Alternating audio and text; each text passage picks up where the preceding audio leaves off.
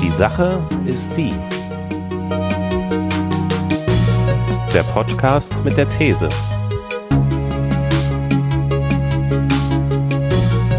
Mit Daniel und Christian.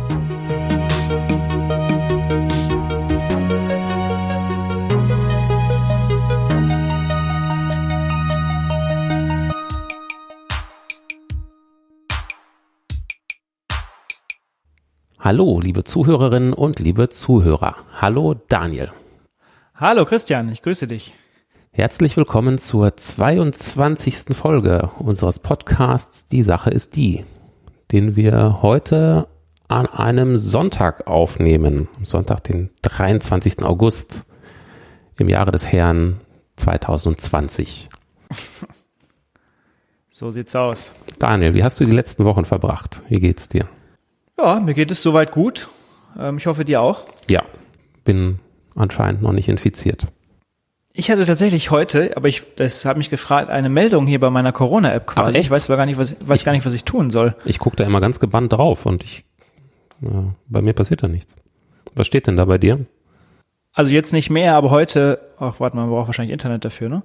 Ähm, und zwar stand dort niedriges Risiko. Eine unter Umständen eine Person hier äh, gefunden, quasi hier Echt? eine Risikobegegnung, ja. Mit niedrigem Risiko. Ich habe bisher keine Risikobegegnung. Aber ich verstehe natürlich in dieser App nun jetzt nicht, was ich hier tun muss. Also man hier steht, ich soll mir jetzt die Hände waschen, Maske tragen, Abstand halten. Das mache ich natürlich schon alles. Aber was heißt es jetzt genau? Ein niedriges Risiko ist wahrscheinlich nicht so schlimm. Aber was war das? Also über fünf Personen oder wie? Hm. Ich würde ja fast sagen, ich, ich google mal danach, aber das sollte die App ja vielleicht auch von sich aus irgendwie alleine erfüllen. Ja, Das hat mich letztlich schon mal jemand gefragt, der auch nicht wusste, was er tun sollte. Also wenn, naja, ja, ach, der, nee, aber ich kenne keinen, der da schon mal irgendwie eine Meldung hatte bei der Corona-App. Ich weiß auch nicht, ob ich mir das wünschen soll. Es ist wirklich so ein bisschen wie Pokémon Go, ne? Man geht dann rum und, und guckt, ob man, naja, ob man da eine Risikobegegnung kriegt. Naja, vielleicht lieber nicht. Nur mit ernsthaften äh, Folgen quasi. Ja, ja, das stimmt. Da geht's nicht darum, Pikachu zu fangen. Ja, Das wäre einfach, wenn man so den Virus fangen könnte. Mhm. Aber es sieht ja auch nicht danach aus, dass es äh, besser wird, sondern es scheint ja wieder schlechter zu werden. Ja. Zumindest Ja. zeigen die Zahlen, dass, ja, wenn ich mir natürlich auch das Verhalten auf der Straße der Leute angucke, an vielen Ecken und Kanten und Orten, dann wundert mich das auch nicht mehr ganz so doll. Mhm. Viele Leute sehen es wieder lockerer. So sieht es aus. Leute Zu kommen locker. Mir, die Leute kommen mir im, im Supermarkt bedenklich nahe, wo ich denke, Mensch, kannst du nicht ein Momentchen noch warten, bis ich hier mir meinen Schokopudding ausgesucht habe? Entschuldigung, darf ich mal? Oder wie, wie ist das dann? Nee, noch nicht mal, sondern kommen halt ziemlich nah und greifen dann an mir vorbei ins Regal, wo, weil ich mir dann auch denke, ich wäre doch im nächsten Moment weg gewesen, warte doch einfach kurz. Also habe ich mir gedacht, ich habe nichts gesagt. Ja. Nee, bei mir war auch letztlich jemand, der, ähm, ich guckte ins Kühlregal, irgendwie nach Käse oder so, und er griff noch vor meiner Nase auch an den gleichen Käse ins Kühlregal. Habe ich aber auch zu ihm gesagt, entschuldigen Sie, können Sie vielleicht etwas Abstand halten? Ja. Äh, hat dem was gebrummelt und ist weitergelaufen. Naja, das muss jetzt nun wirklich nicht sein. Das war bestimmt der letzte Ziegenkäse und jetzt hast du ihn nicht bekommen. Nein, nicht der Ziegenkäse. Ja. Ach ja. ja. Ja, so ist es leider. Ja, wir haben tatsächlich äh, einige Anfragen bekommen, Leute, die sich Sorgen gemacht haben an uns, dass äh, die, die jetzige Folge denn so hat äh, lange auf sich warten lassen. Und tatsächlich haben einige auch gefragt, ob wir den Corona hätten. Also die Leute da draußen sind auch besorgt um uns. Ja, ist doch schön, wenn jemand an uns denkt, ganz lieb. Das auf jeden Fall. Ja. Also, genau. Also danke der Nachfrage, uns geht's gut, ganz lieb. Einer hat auch gefragt, ob wir uns verstritten hätten. Er hätte solche, solche Schwingungen in der letzten Folge gehört. Ich weiß zwar nicht, woran er das festgemacht hat. Ähm, oder, oder wolltest du mir heute was sagen? Nö, ich habe da keine Konflikte wahrgenommen. Ich auch nicht. Nein, nein. Und selbst wenn es Konflikte geben würde, äh, wenn wir die bei dem Bonusmaterial ausdiskutieren. Genau. Das könnt ihr euch dann da anhören. Ja. nee, nee, also auf dem äh, Ranking der Personen, die ich mag, ähm, bist du unverändert an der Stelle, an der du vorher auch warst. Oh, sehr schön. Ja, prima. Ähm, Gibt es sonst noch etwas, was wir hier bei unserer Aufräumrubrik denn noch anbringen müssten? Sollen wir nochmal ganz knapp auf unsere Kontaktmöglichkeiten hinweisen? Ja, das könnten wir auf jeden Fall tun. Übergebe ich an den Head of Social Media. So die üblichen Kanäle, die, die kennt ihr eigentlich, also hoffentlich kennt ihr die mittlerweile alle. Das äh, könnt ihr natürlich einfach tun per Twitter. Ist wahrscheinlich die einfachste Variante. Die Sache ist die, das Ganze funktioniert auch bei Facebook, wenn ihr nach dem Podcast sucht. Ähm, ansonsten eine Mail schreiben geht auch. Die Mhm. Adresse ist nochmal wie? Hallo at die Sache ist die.de ist die Adresse und ja, nicht zu vergessen, unsere Webseite, da gibt es auch eine Kommentarfunktion. Das ist vielleicht sogar die einfachste Variante. Ähm, die Sache ist die.de und da könnt ihr auch gezielt zu einer Folge einen Kommentar äh, hinterlegen. Und da antworten wir eigentlich auch entweder drauf oder vielleicht zitieren wir euch auch in einer der nächsten Sendungen. Das stimmt. Und abonnieren, klar, geht natürlich über euren Podcast-Catcher wie gewohnt oder natürlich auch seit einiger Zeit bei Spotify. Das sehe ich anhand der Zahlen. Da scheint ihr wohl auch euren Ort gefunden zu haben. Da das Spotify mögen auch relativ viele. Scheint sich da wohl doch deutlich in dieser Podcast-Nische auszubreiten. Das finde ich gut. Übrigens, eine Bitkom-Umfrage zeigt tatsächlich, das finde ich sehr positiv, jetzt gerade in der Corona-Zeit, dass jeder Dritte in der Corona-Zeit tatsächlich auch jetzt Podcast hört. Davor war es nur jeder Vierte in Deutschland. Ja. Ah, super. Aber tatsächlich, aber tatsächlich die Top 1 Kategorie war, und da fallen wir leider nicht rein, war, ähm, sie wollten sich informieren zum Thema Corona. Also ich glaube, dass sie alle da den Kollegen Drosten gehört haben. Aber ja, ich glaube, Ja, das hat auch verdient. ja. Ja, das stimmt. Ja, so viel dazu. Ähm, ich bin dir noch, das musste ich noch kurz nachtragen. Ähm, ich habe es dir nicht erzählt. Ich bin dir fremdgegangen, mal Hm. wieder. Du warst Ähm, wieder in einem anderen Podcast. Ja, genau, aber diesmal ein äh, ganz speziell und sagen wir wenigstens aber trotzdem mir, falls jemand Lust hat, ähm, sich das ähm, anzuhören. Und zwar, das werden wir ver verlinken auf jeden Fall in den Shownotes, war ich bei Lynx gewesen. Lynx ist eine, was ist eigentlich, eine, ein ein Online- Online-Broker, so rum. Und ähm, die haben eine Rubrik, wo sie mit äh, Managern zu äh, unterschiedlichen Themen sprechen. Und ähm, ich habe mich eine Stunde dort unterhalten ähm, zum Thema, wie man in digitale Unternehmen investiert. Für die, die es interessiert, ja, werden wir den Link äh, dort hinterlassen wir uns in den Show Notes. Ja, das war's eigentlich. Okay, bevor wir dann gleich zur These kommen, haben wir noch einen kleinen Teaser, warum ihr auf jeden Fall bis zum Ende der Folge dranbleiben solltet. Äh, wobei ihr, es wird natürlich auch so, so spannend, dass ihr euch keinen Millimeter von eurem Podcastgerät wegbewegen werdet. Ähm, ja, was wird denn am Ende noch passieren, Daniel? Oh, wollen wir es jetzt schon verraten oder wollen wir nur darauf hinweisen? Also Ja, noch ich nicht komplett sagen, verraten, nur so ein Stichwort. Also ihr solltet auf jeden Fall dranbleiben, denn es wird spannend. Ähm, ich sag nur so viel. Ihr könnt was ganz, ganz, ganz Tolles am Ende dieser Folge bekommen. Okay. Das lassen wir mal so stehen. Um nicht zu sagen, ihr könnt was ganz Tolles gewinnen. So rum, oder? Ja, ja, genau. Es ist was ganz Außergewöhnliches. Das ist so ein bisschen eigentlich jetzt gerade wie bei RTL 2 eigentlich, oder? Also bitte bleiben Sie unbedingt dran nach einem kurzen Werbespot. Achso, ja gut, dann, dann, machen wir mal, dann machen wir mal kurz den Zwischenteil. Äh, kommen wir doch einfach mal direkt zur heutigen These, die du mir mitgebracht hast.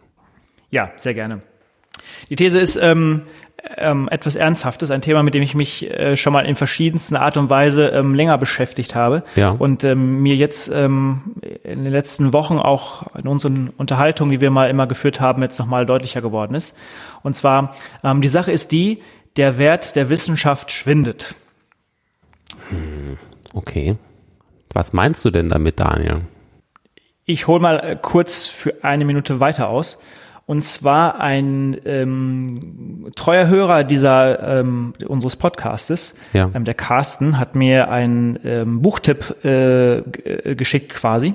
Und zwar hieß das Buch ähm, Die Vermessung des Himmels von Andrea Wulff. Kann ich nur jedem empfehlen. Ist ein ähm, sehr spannendes Buch. Und zwar geht es unter anderem um die Geschichte des Venusdurchganges. Ähm, und zwar das Ganze im Jahre 1761. Das fand ich sehr faszinierend aus, aus, aus folgendem, ähm, äh, aus folgender Blickrichtung.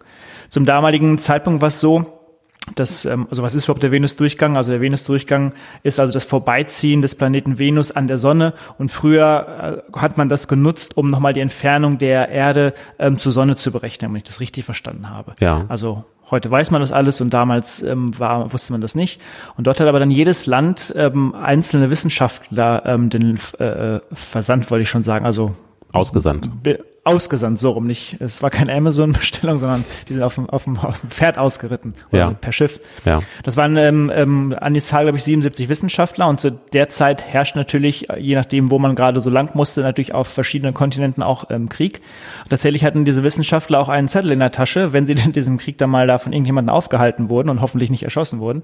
Ähm, dort stand da vom König drauf, hier bitte diesen Mann oder diese Frau, äh, wahrscheinlich Frau zur damaligen Zeit nicht, ähm, bitte durchlassen, er ist Wissenschaftler. Ja. Und dann wurden diese Messungen alle vollzogen und dann ähm, wurden die alle zentral von diesen 70, 77 Leuten wieder gesammelt und hat dann, dann versucht, ähm, da ähm, Ergebnisse herauszufinden. Und da ist mir so bewusst geworden, dachte ich mir, hm, gibt es eigentlich ähm, heutzutage noch einen Zusammenhalt von Wissenschaftlern in der Form und das unter diesen Umständen, nämlich diesen Umständen, dass auch nochmal Krieg herrschte, man sein Leben auch dabei lassen konnte, um wirklich im, im, im Sinne der Wissenschaft Ergebnisse zu liefern. Und habe festgestellt, ähm, dass das heute und auch über die Jahre hinweg tatsächlich nicht mehr so vorliegt. Ähm, Es gibt tatsächlich so ein bisschen so ein Paradoxon. Corona kommen wir sicherlich gleich nochmal drauf, scheint jetzt eine neue Sondersituation zu sein. Ähm, nehmen wir aber den Klimawandel dagegen, da hat es niemand interessiert, was irgendein Wissenschaftler auch noch zu sagen, äh, zu sagen hat. Und ähm, das bereitet mir tatsächlich ein, ein bisschen Sorgen. Und ich denke, da kommen wir vielleicht nochmal in verschiedenen Bereichen heute nochmal zu einigen Punkten, um das nochmal zu beleuchten. Ja. Die Geschichte ist natürlich ganz interessant. In so einer, zum Teil in so Ausnahmesituationen wie Krieg, dann äh, kommt so eine Ausnahmesituation wie so eine Himmelskonstellation, die damit gar nichts zu tun hat. Und dann, ja, macht man für Wissenschaftler dann so, so eine Ausnahme im Sinne der Reisefreiheit. Ne? Das ist schon ganz irre. Das ist eine irre Geschichte. Ja, definitiv. Und ich meine, man sieht es natürlich jetzt hier in, in dieser Corona-Zeit. Ich habe heute mal nachgeschaut, es gibt derzeit 171 Studien ähm, zur Medikamentenzulassung. Ja. Und nicht, auch die Anzahl der, der Studien, die grundsätzlich ähm, geführt werden. Ich glaube, noch nie gab es zu einem Thema so schnell so viele Studien. Also es zeigt ja, wenn man zusammenarbeiten möchte, und das sehe ich ja auch, dass viele Firmen, viele Krankenhäuser zusammenarbeiten, ähm, dass das dann auch möglich sei. Und ich frage mich, warum war es natürlich vorher halt eben nicht möglich? Also ich weiß es hier in, äh, in, in, in Frankfurt zum Beispiel, im Zuge der, der Pandemie war es so gewesen, also im, im Beginn, sagen wir mal im März, dass die Krankenhäuser für sich kalkuliert haben, Mensch, wie viele Betten haben wir denn, wie viele Beatmungsgeräte haben wir und so weiter. Ja. Und ähm, lustigerweise, die Bundesregierung hat erst relativ spät nach solchen Zahlen gefragt. Die Krankenhäuser hier kamen schon vor auf die Idee, mal solche, solche Statistiken zu erheben. Man hat sich dann aber auch untereinander ausgetauscht. Also man hat so ein Bündnis einfach gebildet und gesagt, so hier, wir haben so und so viele Plätze, wir sind so und so ausgebucht. Wenn voll, dann bitte zum nächsten Krankenhaus. Ja. Was ja auch irgendwie Sinn macht. Und natürlich auch darüber hinaus, wir haben keine, was auch immer mehr, Beatmungsgeräte, Kittel oder sonst was. Habt ihr noch was? Dass man auch Material untereinander ausgetauscht hat. Was vorher anscheinend nicht der Fall war, was sich durchaus jetzt so rausgebildet hat. Um ehrlich zu sein, in meiner Vorstellung zumindest, halt, habe ich das vorher für selbstverständlich gehalten. Ja. Okay, also dann haben wir jetzt erstmal als Aufhänger diese, diese Geschichte die, ähm, aus dem Buch, die Vermessung des Himmels und ähm, da äh, in der Geschichte so große Ausnahmen gemacht wurden für die Wissenschaftler, würden wir jetzt annehmen, da hatte die Wissenschaft also einen sehr hohen Stellenwert. Aber was du jetzt gerade gesagt hast, mit diesen, äh, zum Beispiel mit der Organisation, was Krankenhausbetten äh, angeht, etc., das schlägt ja in die gleiche Kerbe. Also wir haben eine Ausnahmesituation und wissenschaftliche Erkenntnisse haben auch einen hohen Wert. Oder wo siehst du da den Schwund? Richtig. In, äh, ja, also sagen wir mal so, ich glaube, dass, ähm, dass man das hier nochmal vergleichen, äh, also nochmal einen Unterschied machen müsste aus meiner Sicht. Ähm, die Verhältnisse ähm, 1761, um jetzt die Entfernung ähm, der, der Erde zur Sonne zu messen, kann ich mir jetzt, also war sicherlich für die Schiffsfahrt und so weiter hilfreich, aber es war ja sicherlich das Ergebnis daraus war jetzt für die breite Bevölkerung ja sicherlich nicht in dem Maße so wichtig, wie dass man heute versucht, einen Wirkstoff ähm, gegen den Virus quasi zu finden. Also jeder Bundesbürger heute auf der Straße weiß, dass es eben wichtig ist und es muss etwas passieren. Das heißt, in jedem seiner Köpfe ist es drin, was damals halt eben nicht war. Mhm. Und da, das finde ich halt vergleichbar, wenn wir nochmal ähm, den Bogen nochmal zurückspannen, warum hat es so lange gedauert, 30, 40 Jahre, bis jemand mal überhaupt ähm, die, die Klimakatastrophe in irgendeiner Form ernst nimmt. Ja. Und ich glaube, der große Unterschied aus meiner Sicht ist halt einfach, ähm, dass, naja, sag mal, dass das Wetter eine gemittelte, äh, nein, umgedreht, das Klima ist eine gemittelte Statistik des Wetters über 30 Jahre. Man versucht es sich daran irgendwie abzuarbeiten. Wäre natürlich die Corona eine, eine Statistik. Ich sehe jeden Tag, wie viel Tote es gibt, wie viel Infizierte es halt einfach gibt. Das eine ist also über Zeit und das nehme ich nicht so wahr und das andere passiert unmittelbar. Und ich glaube, darum hat jetzt jeder Interesse daran. Und bei anderen Dingen, die zu weit in der Ferne liegen, da sieht man das offenbar nicht, was die, die Folgen sein könnten hm. oder auch aktuell sind und die nimmt man halt nicht wahr.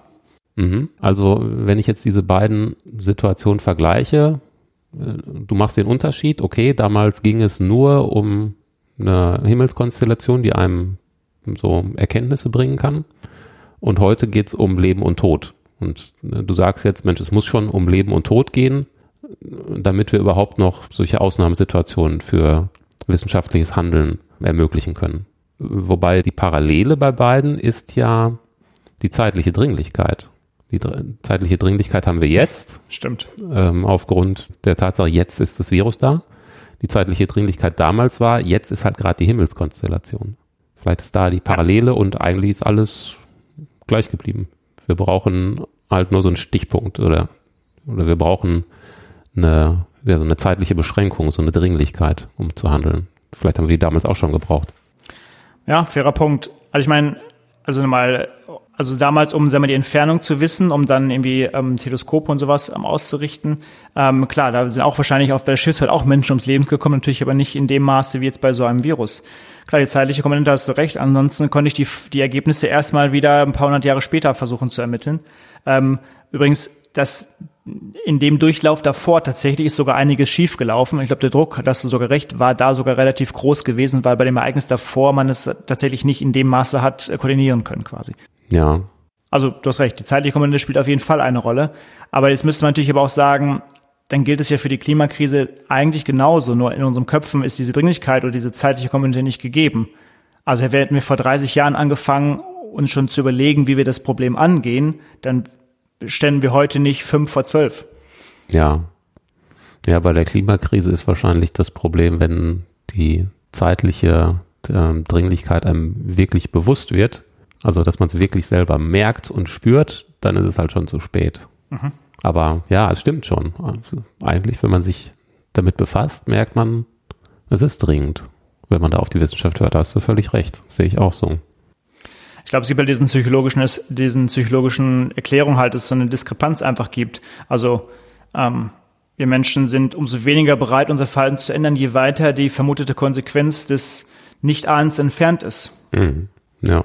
Also zeitlich wie räumlich halt. Und noch extremer wird dieser Effekt halt, wenn, wenn auch nur noch, sag mal, das kommt ja noch hinzu, ein Hauch von, von Unsicherheit entsteht, wie die erwarteten Folgen irgendwie sein könnten. Mhm. Und das kommt ja nochmal on top hinzu, dass wir ähm, politische Artgenossen haben, die dann viele Dinge vielleicht irgendwie anders darstellen und einfach Unsicherheit verstreuen. Und wie soll man dann nun natürlich jetzt irgendwie da als Mensch drauf reagieren, wenn auch noch das, die Ergebnisse auch noch irgendwie unklar sind, beziehungsweise in Frage gestellt werden? Ja.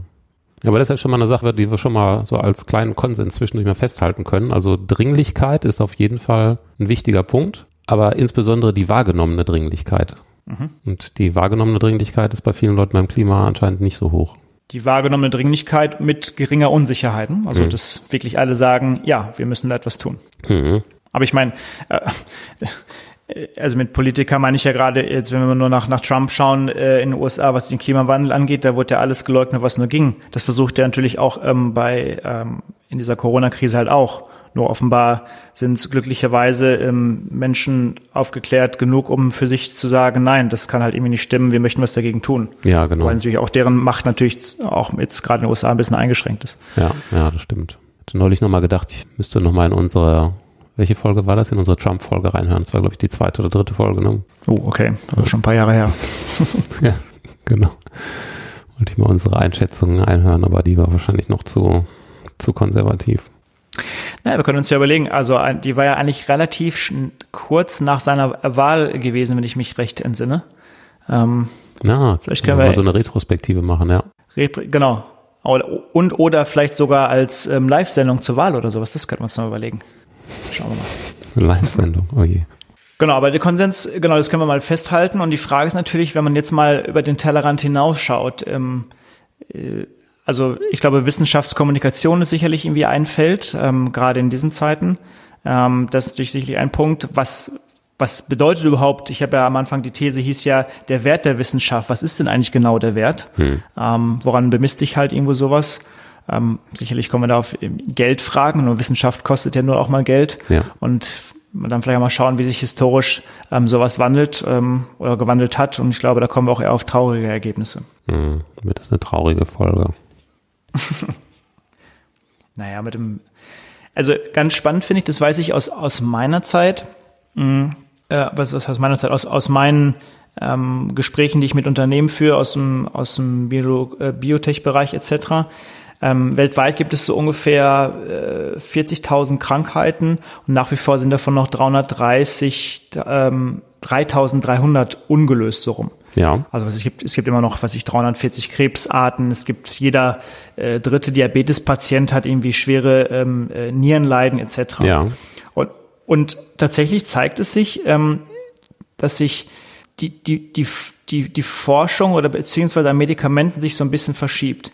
Also über Zeit sieht man, dass nicht mehr große Firmen an Medikamenten forschen, ähm, denn es werden weniger Firmen, die schließen sich eher zusammen. Somit gibt es natürlich weniger Firmen, die sich dann aber auch nur auf ein Produkt konzentrieren. Also es wird weniger da geforscht. Und es ist so, dass ähm, mittlerweile es also knapp 2000 Foundation gibt, die ähm, dann die Forschung unterstützen und sich um eine Krankheit kümmern. Und das Schlimme dabei ist, dass von diesen 2000 ähm, Foundation nur circa 200 sind, die sagen wir, Kapital größer ähm, 100 Millionen haben, um da Geld zu vergeben. Also der Geldtopf bei denen ist jetzt auch nicht unendlich groß. Klar, ich glaube, die meisten ähm, ähm, kennen Bill Gates ist, wenn es mich nicht recht nicht täuscht, die größte Stiftung. Hm. Ich glaube, die haben irgendwie so Einlagen von knapp irgendwie 47 ähm, äh, Milliarden quasi und die sich halt die Fahne geschrieben haben, Verbesserung von Gesundheitsversorgung, Bekämpfung von Armut und ermöglichen den Zugang von, von Bildung quasi. Ja. ja. Kurze Zwischenfrage zu einer Sache, die du da gerade sagtest. Ähm, mhm. du, du sagtest, dass sich dann Firmen zusammenschließen, also vielleicht, dass die eine Firma durch die andere aufgekauft wird. Genau, und, ja. Und ähm, dass sich dann dieses, äh, die resultierende Firma auf geringere Geschäftsfelder konzentriert oder auf weniger Geschäftsfelder konzentriert. Mhm. Warum ist das eigentlich so? Man wird ja denken, wenn sich zwei unterschiedliche Firmen zusammentun, dass sich da das Spektrum eher erweitert. Also ganz früher hat man gesagt, vor zehn Jahren ungefähr hat man gesagt, dass die Entwicklung eines Medikamentes ungefähr inklusive Fehlschläge 800 Millionen kostet. Heute geht es halt mittlerweile in, in, in die Milliarden und das kann sich durch kein einzelnes Unternehmen mehr halt leisten. Also du musst ja einerseits schauen, ich, ich ähm, investiere heute eine Menge Geld, ich investiere natürlich nur in ein Medikament, wo es einen großen Markt dahinter, äh, einen Markt dafür gibt, damit ich natürlich möglichst mein Medikament an viele Menschen verkaufe und das Geld zurückbekomme und am besten noch on top eine, ähm, eine Prämie dafür, dass ich in Vorleistung getreten bin und erstmal in diesem Bereich geforscht habe. Also erstmal das so als grob. Und warum schließen sich zwei Firmen zusammen? Weil die natürlich dann mehr Kapital haben und dann für ein Produkt quasi forschen können. Weil es natürlich teurer geworden ist, bleibt es natürlich bei dem einen und eben halt dann nicht viel mehr davon. Aber durch den Zukauf von Firma B, sage ich mal, da hat man vor allen Dingen auch Kompetenz mit eingekauft. Ist das dann so eine, so eine allgemeine Forschungskompetenz? Ich hätte jetzt gedacht, das ist auch Kompetenz in so einem bestimmten Bereich. Wie meinst du das? Also du, du bist Herzspezialist oder, oder was auch immer und du kaufst jemand dazu, der dein, das, dein, dein Feld nochmal erweitert oder wie meinst du das? Genau, dann kaufe ich noch jemanden dazu, der sich irgendwie mit, weiß ich nicht, mit Migräne auskennt. Und dann heißt es ja nicht, dass hinterher plötzlich nur noch äh, Herzschrittmacher gemacht werden. Nein, damit hast du sicherlich recht. Nur nicht, nur das, nichtsdestotrotz kostet ja die, die Entwicklung ja immer noch weiterhin Milliarden. Also von daher, also wird man sicherlich nur jemanden zukaufen, der wahrscheinlich dein Feld, auf dem du dich eh gerade auskennst, im erweiterst. Oder aber, wo du sagst, ich sehe auf dem, wenn ich die Firma kaufe, vielleicht noch einen, einen viel größeren Markt, sowas in der Richtung halt. Mhm. Ah, okay. Aber, grunds aber mhm. grundsätzlich die Kosten sind halt einfach durch die Decke gegangen. Und das mhm. führt halt dazu, dass natürlich weniger auch in dem Rahmen äh, ähm, geforscht wird. Und dann das in dem Zuge kommen halt diese Foundation wie Bill Gates etc. Ähm, ins, auf, ins Feld, die natürlich sagen, okay, wir müssen in diesem Bereich hier unterstützen ja. und geben natürlich dann auch Geld halt wieder rein.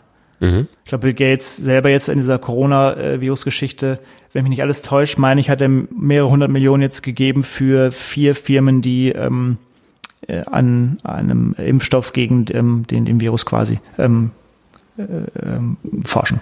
Mhm. Ja, das ist ja natürlich erstmal eine, eine gute Nachricht. Das ist ja auch eine Aussage über den Wert, dem da das Ganze noch beibemessen wird, zumindest von gewissen Akteuren. Ja, definitiv.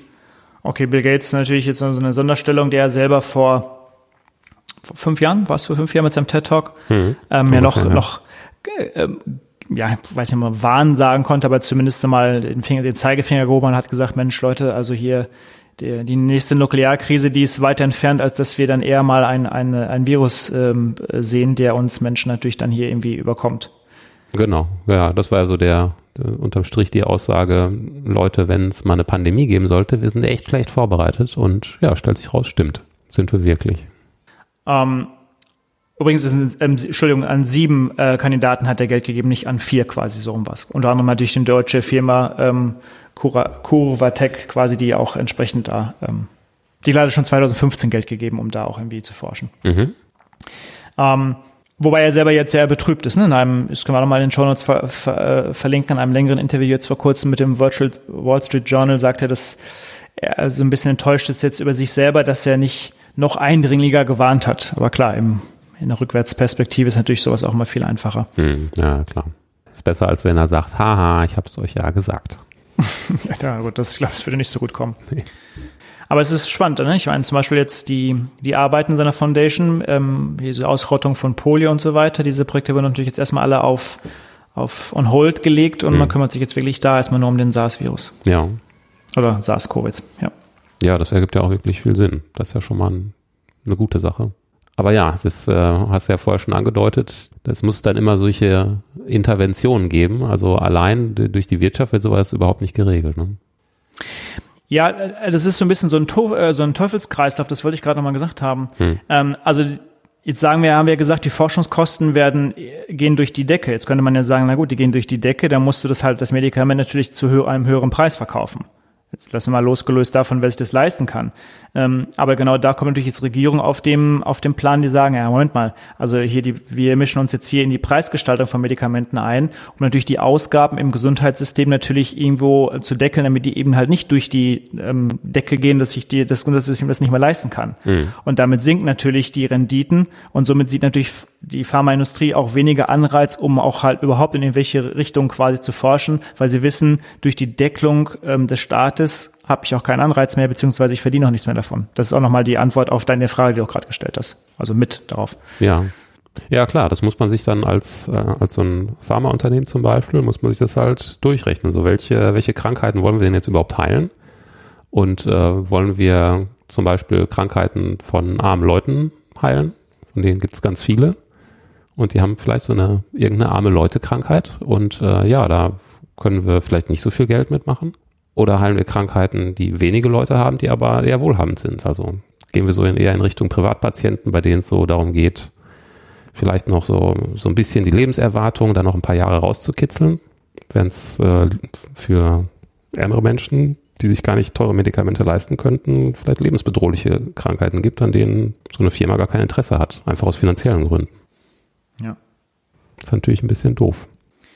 Es gibt natürlich so unterschiedliche Diskussionen in die Richtung, wie man das natürlich jetzt eher auf die richtige Ebene hieft. Ähm, klar, man kann natürlich jetzt nach einem Staat rufen, dann wird von Gegnern immer gesagt, naja, schaut mal in, in die DDR damals.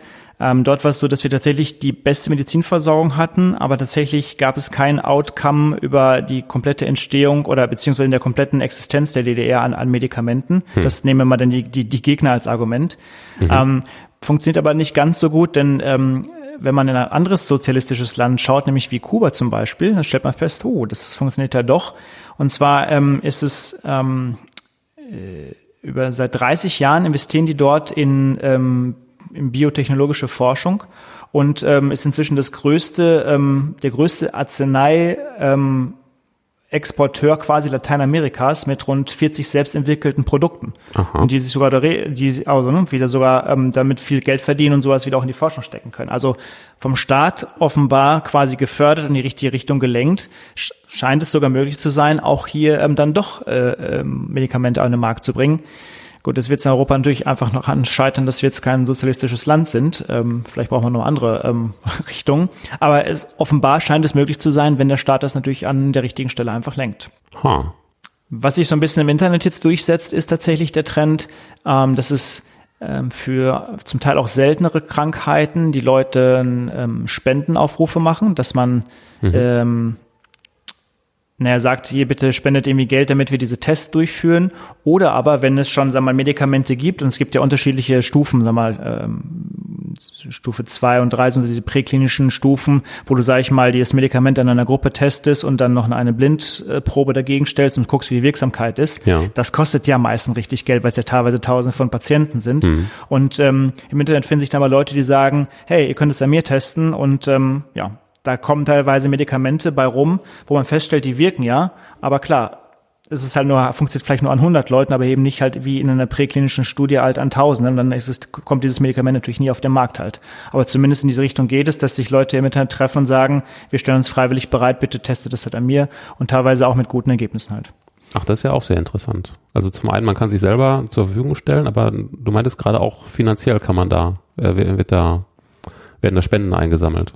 Ja, so Crowdfunding-mäßig halt, ne? Genau, ja. Oh. Gibt es da so spezielle Plattformen für oder wird das über Kickstarter gemacht oder? Kickstarter habe ich nicht gesehen, ähm, aber ich hatte speziell darauf ausgerichtete Plattformen gesehen, ja. Kann, kann man nochmal in die Shownotes nachher stellen. Das ist mir noch nicht untergekommen. Und äh, tatsächlich die dritte Stufe, die ähm, sehr gut zu, zu, funktionieren scheint, ist, dass ähm, die Krankenkassen mehr und mehr auf den Plan treten. Also in den USA ist es unter anderem äh, ja anscheinend irgendwie angefangen, die ähm, dann Geld geben in einem Pool hinein, wo man halt in Startups ähm, im Medizinbereich investiert, um halt gewisse Dinge dann doch zu fördern. Ähm, in Europa gibt es das in ähm, den Niederlanden, da funktioniert das auch sehr gut. Ähm, ich glaube, wenn ich es richtig gesehen habe, in Deutschland noch nicht in dem Maße, aber eine Krankenkasse, ich weiß aber nicht welche, da hält man sich noch bedeckt mit den Namen, hat es wohl auch in dieses niederländische ähm, Pool quasi mit rein investiert. Also so langsam scheint es zumindest in Europa und Deutschland auch anzulaufen. Mhm. So, das sind so die Wege, die man jetzt zumindest in dem Bereich halt geht. Aber das heißt, wie habe ich mir das vorzustellen? Was, ähm, was macht denn die Krankenkasse genau? Also ich bin eine Krankenkasse, ich definiere für mich, was ähm, wichtig ist, ähm, äh, wo denn Geld äh, hineinfließen soll, für welche Krankheit. Dafür stellt man einen Pool zur Verfügung und in diesem Pool nimmt man dann vielleicht kleine Medizineinheiten, um die zu, finanziell zu unterstützen und investiert in diese, in diese Firmen halt hinein. Ähnlich jetzt, wie es auch in der Corona-Krise ist, wo auch sehr viele Firmen unterstützt äh, werden oder wurden, die wahrscheinlich ohne das ganze Geld noch nicht so weit ähm, sind. Nehmen wir jetzt hier die Firma in Deutschland. Ähm, die hätten ja noch Jahre gebraucht, bis sie den Status erreicht hätten, den sie quasi jetzt haben. Einfach aufgrund von, von Geldmangel und, und vielleicht auch Zeit- und Personalmangel. Und die Krankenkasse, die gucken dann erstmal so, welche Krankheiten sind es eigentlich, die uns ähm, die größten Kosten verursachen. Exakt, ja, genau. Hm. Oh, clever. Ja, das ist ja erstmal eine ganz gute Dynamik, hört sich nicht schlecht an. Ich meine, wenn wir diesen, diesen Bogen natürlich weiterspinnen, ähm, diese ähm, die, die PCR-Tests, die jetzt gemacht werden, diese ähm, Polymerase-Kettenreaktion, ich meine, dieser Test ist auch schon 30 Jahre alt und auch Beatmungsgeräte, Schutzkleidung sofort, das ist ja auch alles irgendwie nichts Neues. Mhm. Die Frage ist natürlich, jetzt haben wir irgendwie Corona, weiß ich nicht, wie viel, 700, 800.000 Menschen weltweit sind irgendwie aktuell gerade ähm, daran verstorben. Ähm, aber an der Diagnostik und an der Präzisionstechnik, da haben wir irgendwie seit 30 Jahren die gleiche Technologie. Ja. Und ich glaube, da schließt sich so ein bisschen der Kreis. Offenbar war es nicht lukrativ genug für irgendjemanden in diesem Feld weiter zu forschen. Ähm, sonst wird es ja da vielleicht schon mal auch irgendwie bessere Geräte geben oder vielleicht auch mehr davon. Ähm, sondern man scheint das Geld in irgendwelche andere Bereiche zu rein zu investiert äh, gehabt zu haben insbesondere wurden da ja offensichtlich Produktionskapazitäten vernachlässigt, dass wir nicht mehr sagen können, oh, oh, Mist, wir brauchen jetzt diese Tests und wir brauchen da viele von. Das geht gar nicht so einfach. Stimmt. Das war sicherlich auch ein großes Versäumnis, dass man da so Kapazitäten eher abgebaut hat. Da halt nicht so eine, auch nicht mehr so, nicht mehr so Erfahrung hat, in so einem großen Maßstab zu handeln. Und das hätte in Deutschland sogar noch gut funktioniert, ne? In anderen Ländern wie Italien und Co. war das ja genau der Engpass auch gewesen. Ja, ich habe jetzt irgendwo gelesen, äh, was vor kurzem eher doof gelaufen ist, dass dann unser Gesundheitsminister eine gigantische Menge an äh, Schutzmasken äh, gekauft hat, um dann festzustellen, dass es einfach viel zu viele waren, die er gekauft hat und dass die Lagerungskosten die tatsächlichen, den tatsächlichen Wert der Masken jetzt überschreiten und dass wir jetzt schauen, ob wir die verschenken. oh Mann, okay. Ja, aber das nur so als Kuriosität am Rande. Ist ja gut, dass genug Masken da sind, sagen wir so. Und wenn wir bereit sind, die zu verschenken, ist ja auch schön ich glaube, es ist eine Ausnahmesituation und natürlich passiert in dieser Zeit und werden auch in der Zukunft dann auch Fehler passieren. Ich glaube, hier ist es, glaube ich, sinnvoll, irgendwie da mit Augenmaß jetzt irgendwie zu versuchen, da irgendwie durchzukommen. Und glaube, ja, auf jeden wenn Fall. Wir es dann mal, wenn wir es wenn wir es mal alle überstanden haben, dann kann man natürlich mal gucken, sag mal, als so nach der Lehrmethode, was hätten wir besser machen können. Nee, eigentlich ist das, ja. eigentlich ist das eine, eine gute Sache, dann auch die Bereitschaft zu haben, zu sagen, hier, wir, wir haben jetzt so viel davon und wer braucht denn gerade welche? Das ist eigentlich genau die richtige Einstellung. Ja. Naja, wir haben ja, ähm, wenn man, das ist ja auch noch so ein Punkt, ähm, ich glaube, das hattest du auch mal als Beispiel, oder? Den, den Vergleich im, ähm, die Innovationskraft ähm, vom Silicon Valley, wo haben wir auch schon häufiger darüber diskutiert. Hm. Was meinst du? Naja, die, die Frage ist halt, wie innovativ ist das Silicon Valley halt wirklich? Zumindest haben wir häufiger schon mal über solche Dinge im, versucht, irgendwie zu diskutieren halt. Ja. Und ähm, auch da stellt man ja so ein bisschen den, den, den Trend fest, dass einerseits ähm, die, das zur Verfügung, also die, das zur Verfügung gestellte Geld, sage ich mal, was in Startups fließt, natürlich schon drastisch gestiegen ist über die letzten Jahre. Also ist schon ein attraktiver Bereich, aber in den letzten Jahren aber auch gar nicht zum Teil mehr abgerufen wurde. Also auch da lässt zumindest mal die, die, die Investitionen zum einen so ein bisschen nach. Und wenn man sich dann nochmal schaut, dass natürlich ein Großteil des Geldes, ähm, wie viel waren es, ich glaube 75 Prozent oder so, halt nur in den Softwarebereich hineinfließt und tatsächlich eben nicht in diesem, im Hardwarebereich, wo man vielleicht, wie gesagt, was ich gerade meinte, natürlich in der Diagnostik oder sonst wo natürlich vielleicht auch hätten die andere Dinge noch erforschen können, die irgendwie ein bisschen besser halt sind. Ja, aktuell steckt in Software und äh, gerade Software as a Service steckt halt wahnsinnig viel Rendite drin für Investoren. Ne? Da wandert dann auch einfach viel Geld hin. Klar, ich meine, Software, gut, das wissen wir seit, seit Windows wahrscheinlich. Ne? Ich meine, einmal programmiert, dann hast du natürlich relativ wenige Kosten und es verkauft sich so ein bisschen so wie geschnitten Brot. Nur dass dann die Scheibe Brot irgendwie kein Geld mehr kostet in dem Sinne. Ja. Du hast dann nur einmal die Forschungskosten in Anführungsstrichen, um diese Software quasi ähm, zu, zu ähm, erfinden. Ja. Aber das führt da genau dazu, dass natürlich eben entsprechend dann halt ähm, ja kein Geld vielleicht in andere Bereiche fließt, eben weil die Attraktivität halt einfach ähm, fehlt. Also die Attraktivität für die Investoren. Ja, genau, exakt, mhm. das meine ich, ja. ja. Es gab auch dieses Beispiel, ähm, ähm, wie ist dieses, die Firma Ophelia, die ähm, eine Plattform gebaut haben für ähm, Drogenabhängige, um dort, sag mal, Ersatzdrogen ähm, zu, zu bestellen und sich nicht diesem, wie sagt man das denn, der Schmach äh, zu unterziehen, dass man jetzt zum Arzt gehen muss und so weiter und das zu bestätigt, dass man drogenabhängig ist. Hm. Auf jeden Fall gab es diese, diese, diese Plattform und ähm, die gleiche Idee hatte schon mal jemand gehabt, der irgendwo mitten in den USA wohnten, wo aber keine Infrastruktur war und ähm, die einfach so Gesprächsgruppen, Gesprächsgruppen gegründet hatte. Mhm. Und ähm, ja. Ja, die hat natürlich kein Geld von irgendjemandem bekommen. Klar, sie hat Spendengelder bekommen, aber sie hat es nicht in dem Maß von irgendwelchen Investoren Geld bekommen, weil die gesagt haben, ja gut, also hier bei Ihnen so viele gibt's A nicht, B ähm, äh, haben sie keine Software dafür. Und jemand im Silicon Valley hat halt dieses Ophelia gegründet mit der gleichen mhm. Grundidee dahinter, nur dass das Ganze halt über eine Softwareplattform ähm, gefunden hatte, äh, ähm, stattgefunden hat. Ich glaube, bis zu zwei Millionen Menschen gibt es, die ähm, ähm, ähm, das Problem mit Drogen haben, weil natürlich für die ein großer Markt und da ist natürlich dann eine Menge Geld reingeflossen. Genau, das ist halt auch noch ein, ein Punkt, der dürfte eigentlich für das Gesundheitssystem, wenn es jetzt um äh, die Investition von Krankenkassen geht, hoch attraktiv sein, generell. Egal, ob das jetzt mit oder ohne Software ist, weil das gerade das Drogenproblem in den USA verursacht ja unfassbare Kosten. Aber genau, da gab es dann bei dieser Firma, die du gerade nanntest, wie hieß sie nochmal? Ophelia? Ophelia. Hm ja, er hat halt was mit Software gemacht und ja, da klebt dann das Etikett Software dran. Das ist halt für Investoren ganz interessant. Wenn der noch zusätzlich gesagt hätte, er macht noch was mit Blockchain, hätte er nochmal mehr Geld gekriegt. ja, stimmt. Hätte er einfach nur behaupten müssen. Und das ist halt das Ding, ich habe die Zahlen nochmal gefunden, die, die ähm, Risikokapitalfirmen von 2007, das ist von 946 auf 1300 Firmen ungefähr im Jahre 2019 gestiegen und auch das Geld, was sie verwalten, ist von 2005 von 170 Milliarden auf jetzt auf knapp 500 Milliarden gewachsen. Also wie gesagt, Kapital ist dort da. Aber ich glaube, ein Aspekt, den wir tatsächlich auch noch vergessen haben, ist, ähm, je mehr man auf Software setzt, und je disruptiver das ist, nehmen wir nur irgendwie eine Uber, nehmen wir irgendwie Supermärkte ohne, ohne Kassen etc. oder nehmen wir Reisebüros. Das führt natürlich dazu, dass die Software auch einfach Menschen verdrängt, die natürlich auf den Arbeitsmarkt auch wieder kommen. Das kommt natürlich noch on top hinzu. Ja, das stimmt. So als Kollateralschaden, genau. ja, genau. Hm. Ja, und wenn man sich das mal weiter anschaut, woran liegt es?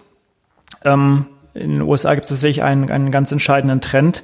Ähm, man misst ja immer die, die, die, ähm, die Forschung und die Entwicklung als Prozentsatz eines Landes ähm, vom Bruttoinlandsprodukt. Und da sind die, die Amerikaner als Beispiel relativ weit abgeschlagen. Die zahle ich irgendwo bei 2,8 Prozent, wobei man die 2,8 mal unterteilen muss, wie viel davon ist öffentlich und wie viel ist ähm, äh, privat gefördert. Und ich glaube, der, der öffentliche Teil ist um die 30 Prozent und der Großteil ist privat, also eben Venture Capital Geber. Und ja, was aus, das, was das Ausmaß davon ist, haben wir gerade besprochen quasi. Ja, ja, das hört sich tatsächlich nicht so gut an. Übrigens, ganz spannend finde ich, ähm, und das, das kommt auch mal wieder durch, wenn man sich dort einliest. Ähm, also Deutschland liegt ungefähr so bei drei Prozent, was relativ gut ist im Durchschnitt, aber wer kontinuierlich und weit vorne liegt, ähm, das ist ähm, Südkorea, die knapp fünf Prozent ihres Bruttoinlandsproduktes ähm, für Forschung ausgeben.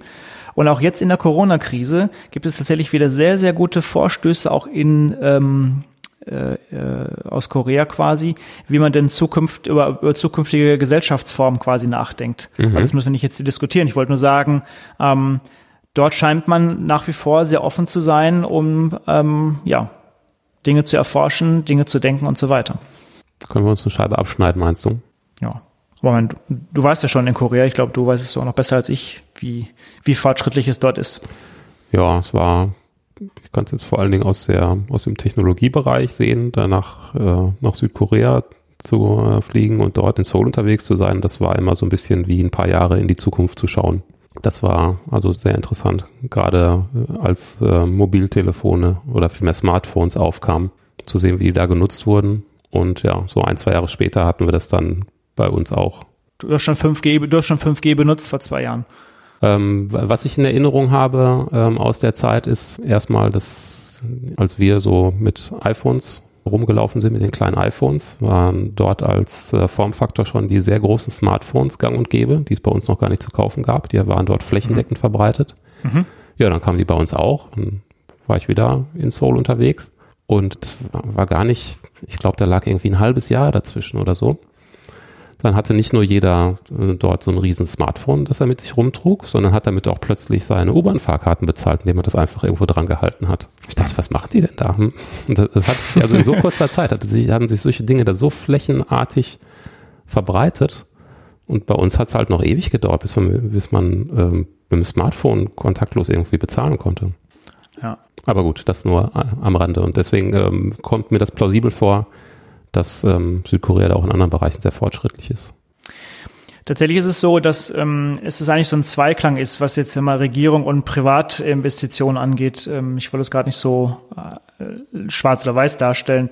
Also die Vergangenheit zeigt zumindest, dass die Regierung eher so risikoreiche Forschung machen und ähm, die Ergebnisse daraus dann Unternehmen nutzen und das dann natürlich in Produkte quasi umwandeln. Ja. So, das hat man nicht immer so gemacht.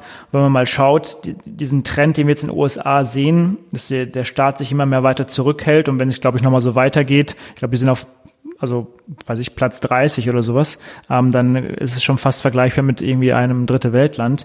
Ähm, diese Phase gab es natürlich schon mal, ähm, und zwar in den 50er Jahren. Und dort hat man dann auch massiv vom Staat, ähm, ähm, glaube 6000 Wissenschaftler eingestellt. Und das Resultat daraus war dann auch wieder sehr stark nach dem Krieg, oder es war eigentlich, ja, 1940 rum war es eigentlich. Also man hatte das für den Krieg, man wusste, man wird irgendwann mal in diesen Krieg hineingezogen in Europa. Und dann hat man gesagt, wir müssen mehr Forschung betreiben. Und daraus ist dann ähm, Radar und Atombomben und sowas halt entstanden. Mhm. Also, ob das ist gut oder schlecht ist, das wir uns mal hingestellt. Aber zumindest, ähm, genau. Es gibt es ein schönes Buch ähm, von Jonathan Gruber, ähm, Jumping Starting America, die genau diese, dieses nochmal Forschungsgeschichte quasi nochmal aufgreift. Aber das können wir auch nochmal verlinken. Aber das wollte ich nur damit sagen, dass ähm, ich glaube, es ist nichts verloren. Nur man muss sich dessen bewusst sein und natürlich das auch wieder, also nicht in den USA, sondern wahrscheinlich auch in andere Länder, das entsprechend wieder in die Wege leiten. Ja, aber das hört sich ja ganz plausibel an. Also erstmal nicht als endgültige und systematische Lösung, aber erstmal so als kleinen Workaround, dass, wie du sagst, der, der Staat erstmal bei risikoreichen Forschungen mit einspringt. Das ermöglicht wahrscheinlich Forschung, die ansonsten in der Wirtschaft gar nicht stattfinden würden. Und bei einem Forschungserfolg kann das dann ja von der Wirtschaft aufgegriffen und durchkommerzialisiert werden, was wahrscheinlich aber hinterher auch in geringeren Preisen resultiert, weil der, der Staat wird ja jetzt nicht sagen, oh, jetzt haben wir da ein Patent drauf und verkaufen das nur ganz teuer, was eine ähm, gewinnorientierte Firma ja machen würde. Stimmt. Übrigens, was mir einfällt, ähm, das Silicon Valley würde auch in der heute, heutigen Form nicht äh, so existieren, wenn man nicht das Gleiche dort auch gemacht hätte. Ne? In den 80er Jahren gab es ja dieses, ähm, dieses Sematech, wo man so ein Konsortium gebildet hat, um halt, sag mal, kränkelnde Halbleiterindustrie wieder zu, zu beleben, sage ich mal. So, und das Ergebnis sieht man ja, was man dann auch damit zumindest irgendwie erreichen kann. Ja, ja, das stimmt. Patent ist übrigens auch ein sehr gutes Stichwort. Das hatten wir tatsächlich, glaube ich, doch auch mal in eins unserer ersten Folgen zum Thema Wachstum, ähm, dass natürlich auch Patente ähm, ein Hemmnis sein könnten. Ja. Da ist Beispiel doch von einem, ähm, ähm, wie nennt man nochmal das Ganze, um Herztöne äh, abzuhören? Stethoskop. Stethoskop, genau das Ganze. Also ähm, genau, einem, einem ähm, Stethoskop und ähm, darauf gibt es ja Patente logischerweise. Ein Stethoskop kostet irgendwie mehrere hundert Dollar und man hat, eine, ich weiß nicht mehr, in welchem Land das war, ähm, war man in der Lage, mit Hilfe eines 3D-Druckers diese Teile nachzudrucken und ein, ein Stethoskop für, glaube für 10 Dollar herzustellen. Mhm. Was natürlich die Firmen irgendwie nicht lustig finden, weil sie ein Patent da drauf haben. Und man hat dann mal die beiden Geräte miteinander verglichen und die Qualität ähm, war beides gleich gut gewesen. Ja. Also auch Patente verhindern natürlich dann anscheinend auch in dem Maße, dass natürlich auch ähm, man sowas in der dritten Welt irgendwie dann vernünftig einsetzt. Und diese vielleicht auch einen Nachteil haben, weil sie eben nicht das Geld haben, um auf solche ähm, Geräte zuzugreifen. Bei, bei mir rennst du da offene Türen ein. Ich halte Patente auch für ein absolutes Hemmnis, aber werden dir natürlich diverse Firmen sagen, nee, Patente sind überhaupt der einzige Grund, warum wir uns noch trauen, Geld zu investieren in Forschung. Weil stell dir vor, wir haben da so viel Kohle reingebuttert und dann baut die nächste Firma das einfach ganz billig nach. Das, dann würden wir es gar nicht erst anfangen. Aber ja, wen man fragt, ne? So kriegt man halt seine Antwort. Und damit sind wir ja genau dabei zu sagen, wie steuert man das Ganze, also wie, wie muss dieses Anreizsystem gestrickt sein, um dass der Output an Forschungsergebnissen möglichst halt hoch ist. Ja, das ist ja einfach nur eine Frage der Steuerung. Mhm. Ähm, wir hatten auch letztlich noch eine Diskussion gehabt, mit, da hattest du einen sehr guten Punkt aufgebracht ähm, bezüglich Abhängigkeit von Foundation und so weiter. Ähm, ja, wir hatten schon mal gesprochen über die Bill und Melinda Gates Foundation und da ja, hattest du mir auch erzählt, was, äh, was dir alles Gutes tut und dass das ja eine prima Sache wäre. Und ich finde das auch prima, gar keine Frage, aber ich finde es halt schwierig, dass wir quasi so abhängig davon sind, dass es einige wenige reiche äh, Leute gibt, die überhaupt Interesse an sowas haben. Also das ist schön, dass es so Leute gibt, die viel Geld haben und die davon dann einen gewissen Teil der Allgemeinheit, dem Allgemeingut irgendwie zur Verfügung stellen, sage ich jetzt mal so. Kann man im Einzelnen auch noch darüber diskutieren, aber da können wir uns ja nicht drauf verlassen. Das ist ja jetzt nichts, was ins System eingebaut ist. Das ist eine Ausnahmeerscheinung. Mhm. Ja, wenn man sagt, ach, es läuft doch alles, nee, finde ich nicht. Also ich will mich nicht zu sehr auf andere Leute verlassen. Ich hätte gerne irgendwas, was ins System eingebaut ist, ne? was im Zweifelsfall automatisch passiert. Genau, ich glaube, also ich glaube in meiner Erinnerung, dass du es nochmal drastischer formuliert hast, indem du gesagt hast, warum muss das Wohlergehen der Menschen von vereinzelten Reichen abhängen? Warum gibt es nicht ja, etwas Übergeordnetes, was sich allgemein um das Wohlergehen von uns kümmert, ohne die Abhängigkeit von diesen Reichen, wie du es ja. gerade gesagt hast. Ja. Ja, ja ähm, und ich meine, aber das ist ja, ähm, ja, wir mal, historisch natürlich halt auch irgendwie so, so ein bisschen so angelegt halt. Ne? Ich meine, es geht natürlich immer um, um Geld und es geht um Ausbeutung und das zieht sich so ein bisschen wie so ein roter Faden. Also ich bin gerade dabei, ähm, in, in der Richtung zu sagen, dass ähm, wir sind irgendwie weiß und privilegiert und bilden uns irgendwas drauf ein und sagen, wir sind immer alle reich und fleißig. Klar, aber unser Wohlstand kommt natürlich weit, weit weg aus der Kolonialisierung, ähm, wo wir irgendwie Menschen zur Arbeit gezwungen haben und denen kein Geld gegeben haben. Hm. Ähm, ja. Und das zieht sich natürlich jetzt so wie so ein roter Faden. Ich glaube, das gibt's heute auch noch, noch in moderner Form, indem wir, weiß ich, gefrorene Hühnchen oder Milchüberreste oder Schweinehälften irgendwo in die dritte Welt schicken, sodass natürlich sich dort ein, ein Schweinebauer in, in der dritten Welt äh, entsprechend halt, ja, dem seine Preise kaputt machen. Also die können ja, ja gar nicht irgendwie höher kommen halt. Ja, ja, das stimmt. Und wie soll dann aus so einer Gesellschaft natürlich Geld oder ähm, entstehen, die ich auch dort wieder für Forschung einsetze, um meinetwegen vernünftige Sanitäreinlagen irgendwie zu bauen, etc. Und ja, da muss erst ein Bill Gates kommen, der dann für die etwas sowas erfindet. Hm, ja. Ja, da fehlt mir also ein Automatismus möchte mich nicht darauf verlassen, dass, dass er Milliardäre irgendwann auf ihre alten Tage ihr Gewissen entdecken. Das ist schön, super, aber ja, ich glaube nicht, dass das immer passiert. Die Frage ist natürlich, ähm, den Punkt haben wir noch ein bisschen ausgespart ist, ähm, aber das läuft darauf hinaus, wie, ähm, also einerseits, wie kann man es lösen? Also das können wir vielleicht mal fürs Fazit mit aufnehmen, aber die Frage ist natürlich auch, in der Kommunikation. Also wie kann man dieses Thema noch breiter in, in die Öffentlichkeit tragen? Also Thema Wissenschaftskommunikation. Hm. Also haben Forscher und Forscherinnen die Pflicht, über ähm, ihr Wissen erstmal in der Öffentlichkeit zu teilen? Und wenn ja, macht es natürlich irgendwie nur Sinn, dass sie so kommunizieren, dass es nicht nur irgendwie die Leute verstehen, die in diesem Fachbereich arbeiten, was dann wahrscheinlich irgendwie nur 100 Leute sind, sondern es muss natürlich auch dann so weit runtergebrochen sein, dass es du, ich und auch ähm, Oma Erna versteht quasi. Mhm. Ja, also Wissenschaftler, die aus öffentlichen Geldern bezahlt werden, die müssen auf jeden Fall über ihre Arbeit sprechen, aber da haben die auch selber ein Interesse daran, dass sie wissenschaftliche Veröffentlichungen machen. Aber ein guter Punkt ist natürlich zum Beispiel das Allgemeinverständliche. Da hast du recht. Sind das Dinge, die die du und ich so verstehen können? Das ist schon mal so eine Frage. Aber es ist auch eine Frage, ob, ähm, ja, ob man drauf hört. Also ich glaube jetzt äh, Klimaforscher, glaube nicht, dass die jetzt gerade sehr an sich gehalten haben in den letzten Jahrzehnten. Ich glaube, sie wollten schon reden. Ich glaube, sie haben auch geredet, nur es hat denen natürlich keiner so richtig geglaubt, ne? Genau, richtig. Mhm. Ja, genau. Also im Sinne ah. für reden, sie wollten sich unterhalten. Ne? Sie wollten nicht nur was sagen, sie wollten auch das was zurückhören. Stimmt, ja. ja hätten sich da, glaube ich, so ein Diskurs gewünscht, der jetzt nicht nur innerhalb der Forschergemeinde stattfindet. Ich glaube, also klar, du hast recht, also wenn es Universitäten sind oder die, wo die, die Gelder aus der Öffentlichkeit kommen, die müssen auf jeden Fall natürlich darüber reden. Aber ich glaube, es muss grundsätzlich ja für die Branche gelten, denn es, es ist natürlich auf der anderen Art und Weise natürlich auch gewinnbringend. Also über Wissenschaft zu lernen, ähm, ist, ich sag mal, wie ein Konzert anhören oder einen Film anzusehen, ja. Daraus lernt man ja zum Teil halt irgendwie auch und nimmt etwas mit. Und ich glaube, so müssten es dann halt diese Unternehmung halt auch irgendwie machen. Und zum Thema Wert finde ich, also wir haben jetzt immer nur den finanziellen Aspekt äh, in den Vordergrund gestellt. Also ganz am Anfang, jetzt gerade haben wir natürlich auch darüber gesprochen, ähm, wie betrifft meine Arbeit als Wissenschaftler denn die, die Menschheit? Und ich glaube, ähm, wenn ich an etwas arbeite, was die Menschheit nicht in dem Maße voranbringt oder nicht interessiert, dann muss man sich vielleicht überlegen, ist es überhaupt irgendwie sinnvoll, da seine Energie hineinzustecken. Mhm. Also, also ich möchte es niemandem seinem Wissenschaftsprojekt irgendwie absprechen, aber wahrscheinlich gibt es in dem auch noch gewisse Abstufung halt einfach. Ja, ich meine, selbst mit dem Wissenschaftsbetrieb an Universitäten und Instituten gibt es auch noch immer ähm, Fördergelder, um die man sich bewerben kann. Ne? Und äh, auch dadurch wird so die Themenwahl sehr stark gelenkt. Das darf man jetzt auch nicht vergessen.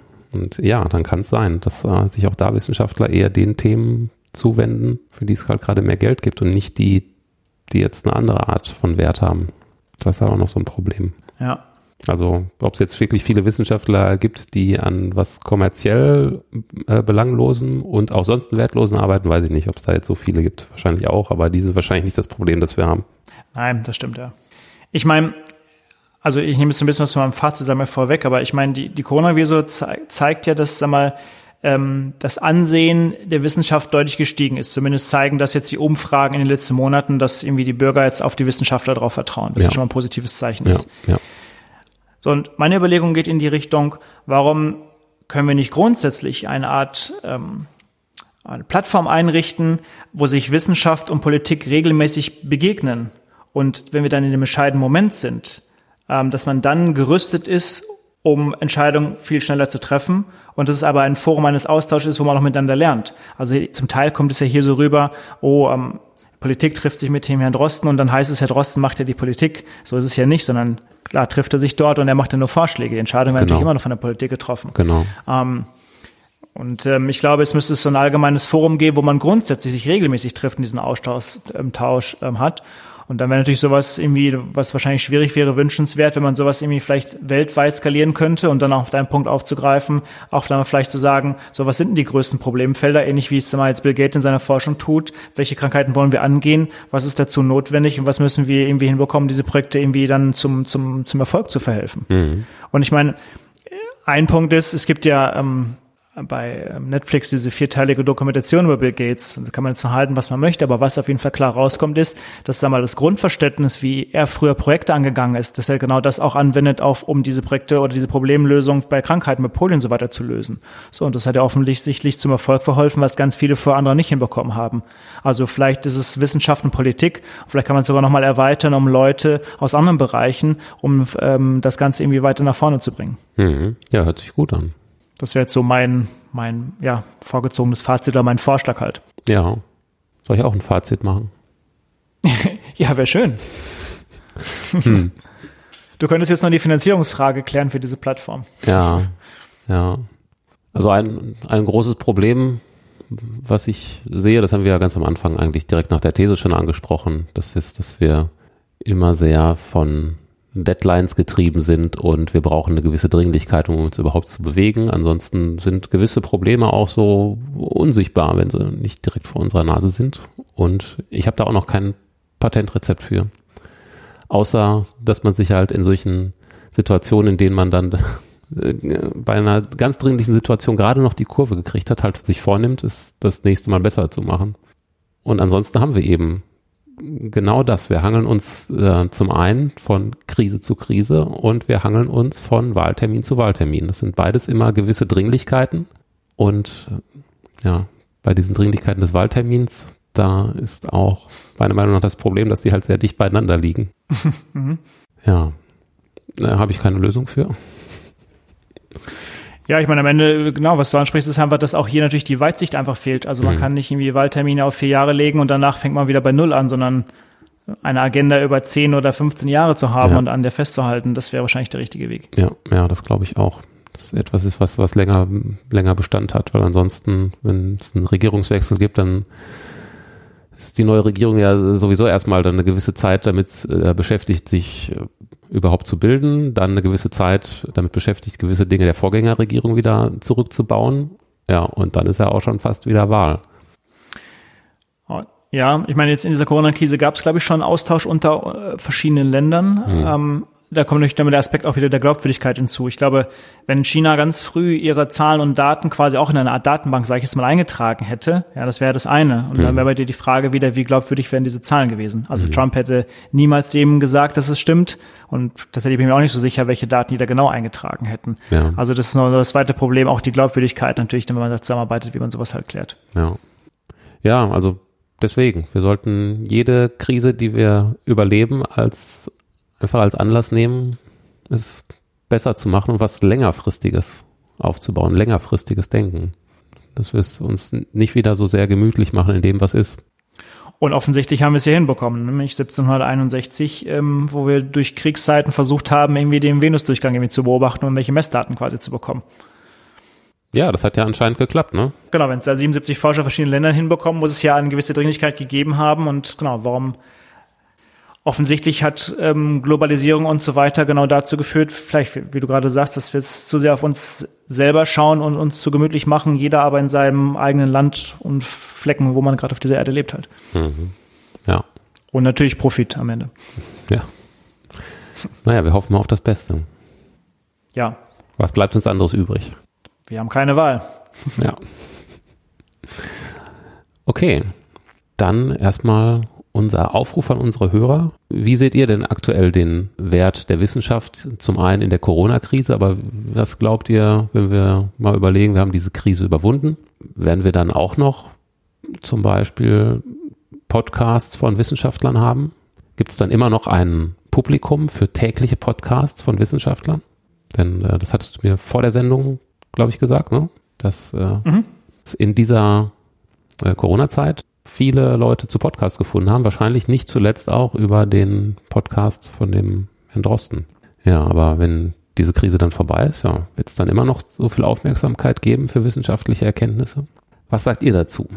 Und ähm, ja, jetzt müssen wir natürlich noch was einlösen. Wir haben ja ganz groß angeteasert, dass jetzt was ganz Spezielles, Besonderes kommt. Daniel, oh. erzähl. Was gibt's? Lass die Katze aus dem Sack. Wir haben uns was ganz Besonderes überlegt. Dass, man muss es doch jetzt so, das habe ich mal hier, Deutschland sucht den Superstar, da zieht man doch so den Gewinner und sonst was immer so ein bisschen so in die Länge halten. Das dauert immer ewig. Okay. Ganz viele haben angerufen, nee, Quatsch, wir machen das hier nicht so.